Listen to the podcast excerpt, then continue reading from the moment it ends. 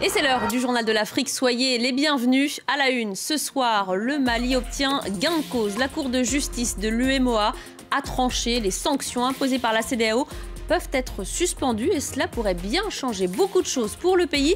Mais attention, la décision n'est pas exécutoire, en tout cas pas pour le moment. Nous en parlerons avec Anne-Fleur Lespio, notre correspondante à Bamako, est avec nous en plateau. Et s'il sera question de la transition au Mali lors du sommet de la CDAO vendredi, les chefs d'État réunis à Accra évoqueront sans doute la situation au Burkina Faso, deux mois tout juste après le putsch, deux mois aussi de privation de liberté pour le président déchu, Roch Marc-Christian Caboret. Nous évoquerons la situation de l'ex-président avec la militante de toujours Germaine Pitroipa qui est notre invitée ce soir puis le pré-dialogue se poursuit entre le gouvernement tchadien et les groupes politico-militaires à Doha. Le Qatar a été désigné médiateur. Nous irons à N'Djamena à la fin de ce journal. C'est une décision qui rebat les cartes à la veille du sommet de la CDAO. La Cour de justice de l'UMOA euh, demande la levée des sanctions imposées au Mali. Des sanctions décidées le 9 janvier dernier et qui ont eu un impact conséquent sur l'économie du pays. La procédure avait été initiée par les avocats de l'État malien. Alors pour bien comprendre, l'UMOA, c'est l'Union économique et monétaire ouest-africaine. Elle est constituée de huit pays, tous appartenant à la CDAO. Anne-Fleur, vous êtes notre correspondante à Bamako. Est-ce qu'on peut parler de victoire pour la junte malienne au pouvoir? Tout à fait, Mounia. On peut même dire que c'est la première victoire des autorités de transition qui ont entamé euh, des négociations avec la CDAO depuis maintenant deux mois, des négociations euh, qui s'apparentaient à un bras de fer. Euh, vous le savez, ces sanctions ont été jugées comme étant illégales et illégitimes par le Premier ministre malien, Shogel Kokala Maïga. Et quelque part, la Cour de justice de l'UMOA vient de lui donner raison en ordonnant la suspension euh, de ces sanctions. Cette décision, elle intervient la veille euh, d'un sommet de la CDAO ce vendredi. Cette réunion se tiendra à Accra, euh, au Ghana, un sommet auquel le président de la transition et nouvel homme fort du pays, le colonel Assimi Goïta, a été invité. Finalement, il dépêchera son ministre des Affaires étrangères, Abdoulaye Diop, pour le représenter et pour négocier avec ses partenaires ouest-africains la levée euh, des sanctions. Lors de la dernière venue de la CDAO euh, à Bamako, c'est vendredi euh, et samedi, la CDAO avait proposé la fin de la transition dans un délai allant de 12 à 16 mois. De son côté, Bamako propose un délai incompressible de 24 mois. Jusqu'alors, les autorités de transition maliennes tablaient sur le prolongement de la transition jusqu'à 5 ans, d'après les conclusions des assises nationales de la refondation. Alors Anne-Fleur, l'UMOA doit tenir une session aussi ce vendredi en parallèle de, de ce sommet de la CDAO. Oui, alors ce qu'il faut euh, rappeler, c'est la différence entre euh, les sanctions de l'UMOA euh, et de la CDAO mise en place en janvier. De son côté, l'UMOA a suspendu le Mali de ses organes et mis en place des sanctions financières telles que le gel des avoirs financiers de plus de 150 personnalités qui font partie des autorités de transition maliennes, ainsi que le gel des avoirs de l'État malien, des entreprises publiques et des établissements financiers au niveau de la Banque euh, centrale euh, d'Afrique euh, ouest africaine. Elle a également annoncé sa solidarité avec les sanctions annoncées le 9 janvier par la CDAO, à savoir la fermeture des frontières avec le Mali et la suspension des échanges financiers et commerciaux autres que les produits de première nécessité. Alors l'impact réel de ces sanctions euh, s'observe via la hausse euh, des prix des denrées alimentaires comme le sucre euh, par exemple, ou encore des produits comme le ciment. Merci beaucoup Anne-Fleur Lespio pour vos explications et on comprend que la levée de ces sanctions pourrait donner un bol d'air eh bien, aux Maliens. Et puis je rappelle que vous êtes à Paris après la suspension de France 24 et de RFI au Mali. Et pour refermer cette page malienne, ce triste bilan établi par la MINUSMA, Près de 600 civils ont été tués l'an dernier dans des violences imputées principalement aux groupes djihadistes, mais aussi aux milices d'autodéfense et aux forces armées. 584 civils précisément tués en 2021, selon ce rapport de la MINUSMA.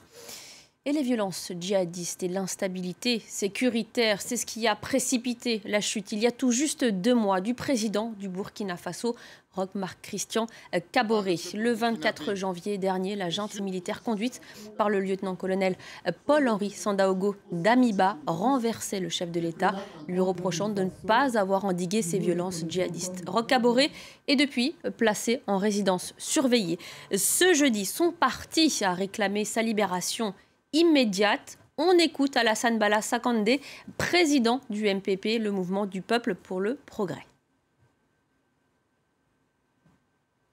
Le président Roch Christian Kabore n'étant pas privé de liberté du fait de la justice, le MPP exige par conséquent son élargissement immédiat et sans condition.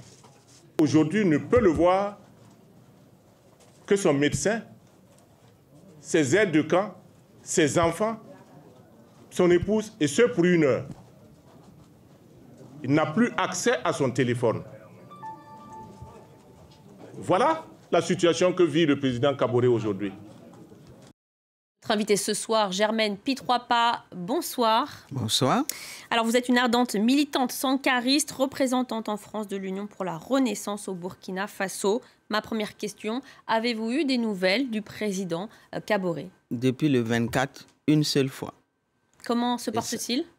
ah bah, Comme c'était depuis le début, euh, je pouvais dire qu'à l'époque, bon, en tout cas, sa voix ne, ne me paraissait pas enrayée, pas du tout, mais un homme ferme, toujours. C'est-à-dire, malgré son calme, on a senti la fermeté, j'ai senti la fermeté dans sa voix. Alors, ça fait deux mois, aujourd'hui, jour pour jour. Est-ce que vous avez été surprise par ce, euh, cette prise de pouvoir par euh, les militaires putschistes? Non, surprise, euh, surtout pas. Surprise, pourquoi? Pas, Pourquoi je ne suis pas surprise? Parce que je sais que ce, ce carteron de militaires qui sont arrivés au pouvoir le 24 sont de ceux, les anciens, du RSP. Et le RSP a de tristes renommées, même si, malgré le renversement du régime, de Blaise Compaoré, ce, ce régiment continuait à s'organiser. Je dis à tous ceux qui veulent, qui me parlent de mauvaise gouvernance, il y a des choses qui n'ont pas été faites. J'ai dit, Roch Kaboré aurait pu mettre même la moitié de ses amis, la totalité de sa famille en prison, soi-disant pour malgouvernance, ce coup d'État aurait eu lieu. Depuis l'échec de Gilbert Dienguéré, le général Félon, depuis cet échec-là, le RSP a considéré que c'était un échec pour eux. Et d'une manière ou d'une autre, quand on voit tout ce qui arrive autour de euh, d'Amiba, on voit que c'est le retour du CDP. Pourquoi?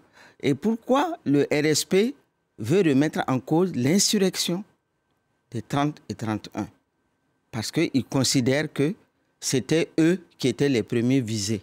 Mais bien sûr, le chef de l'État de l'époque, Blaise euh, Compaoré, n'avait que eux comme militaires équipés, armés et bien armés par rapport à l'armée à l'armée régulière.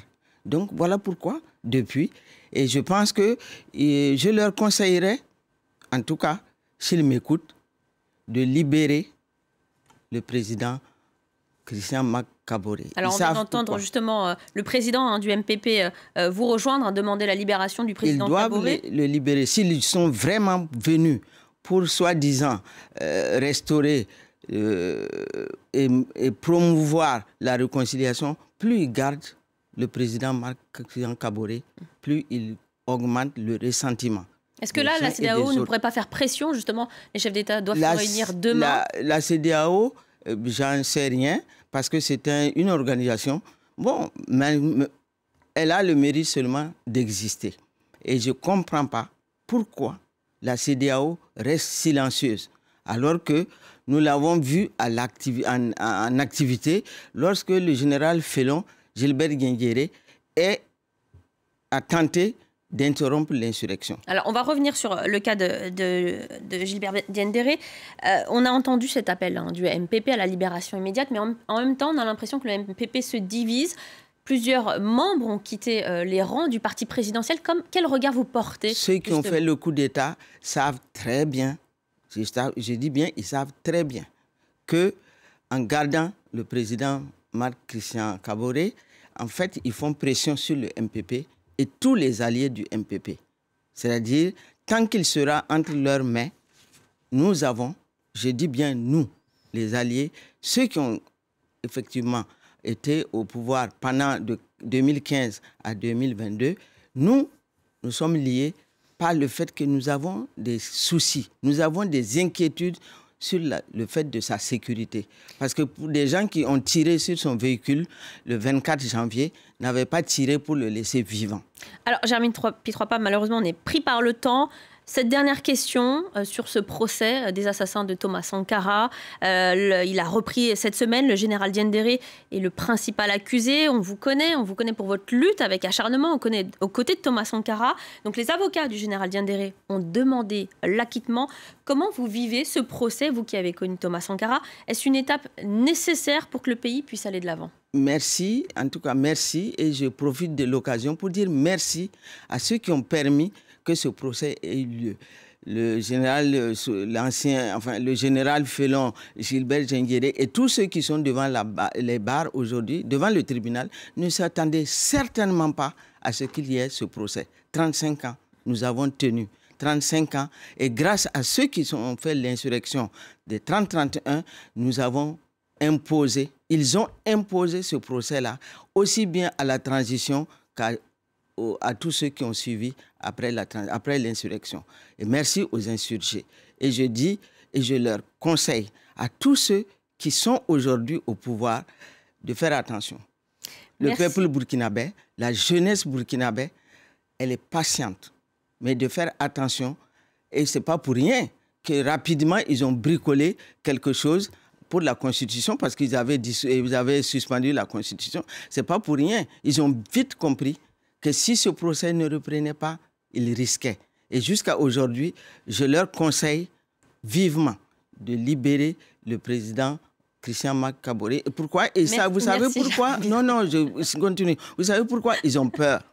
On pourrait continuer pendant bah longtemps. Je vous remercie. Vous savez, sur France 24, on suit ce procès euh, des assassins de Thomas Sankara. Et le général. on aura l'occasion de vous réinviter justement pour parler Tout à fait. Je vous souhaite, euh, je souhaite de pouvoir m'inviter. et je vous remercie en tout cas de dire que le général Guinguéré sait que ce qu'il a fait et il sait ce qu'il risque. Merci, merci. Merci. Mais de toute façon, il est habitué à la prison. On ne fera qu'ajouter les 20 ans requis. Et je souhaite qu'il paye pour ce qu'il a fait. Merci, Germaine Pitroapa. Je rappelle que vous êtes représentante en France de l'Union pour la Renaissance au Burkina Faso. Voilà. Allez, il nous reste plus beaucoup de temps. En direction N'Djamena, le prédialogue se poursuit cette fois à Doha entre les représentants du gouvernement et les groupes politico-militaires. 52 mouvements finalement constitués en trois groupes, celui de Doha, du Qatar et de Rome, chacun reçu successivement par le médiateur qatari qui va ensuite renégocier avec la délégation gouvernementale les propositions qui ont été faites.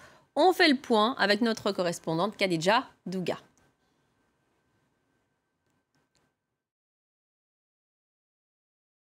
Aussitôt démarré, aussitôt suspendu, les pourparlers entre le pouvoir et les politico-militaires tchadiens n'a finalement réellement pas pu débuter.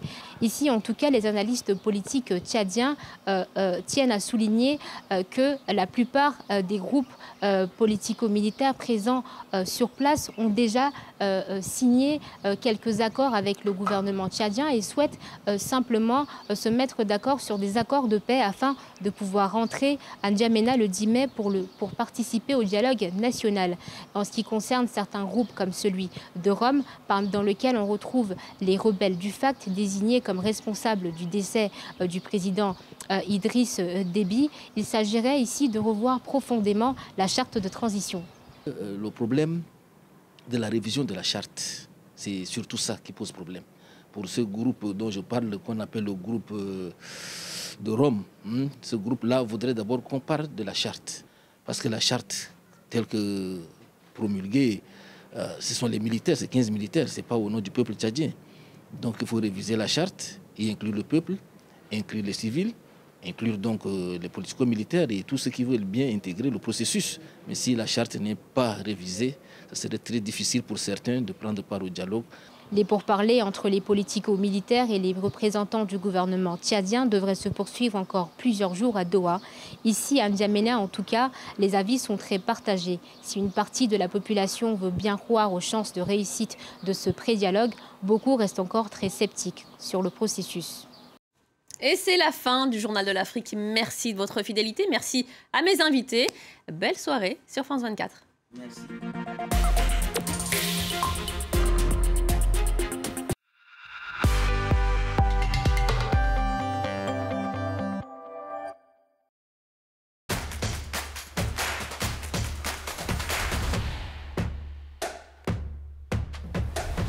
L'eau que nous consommons au Sénégal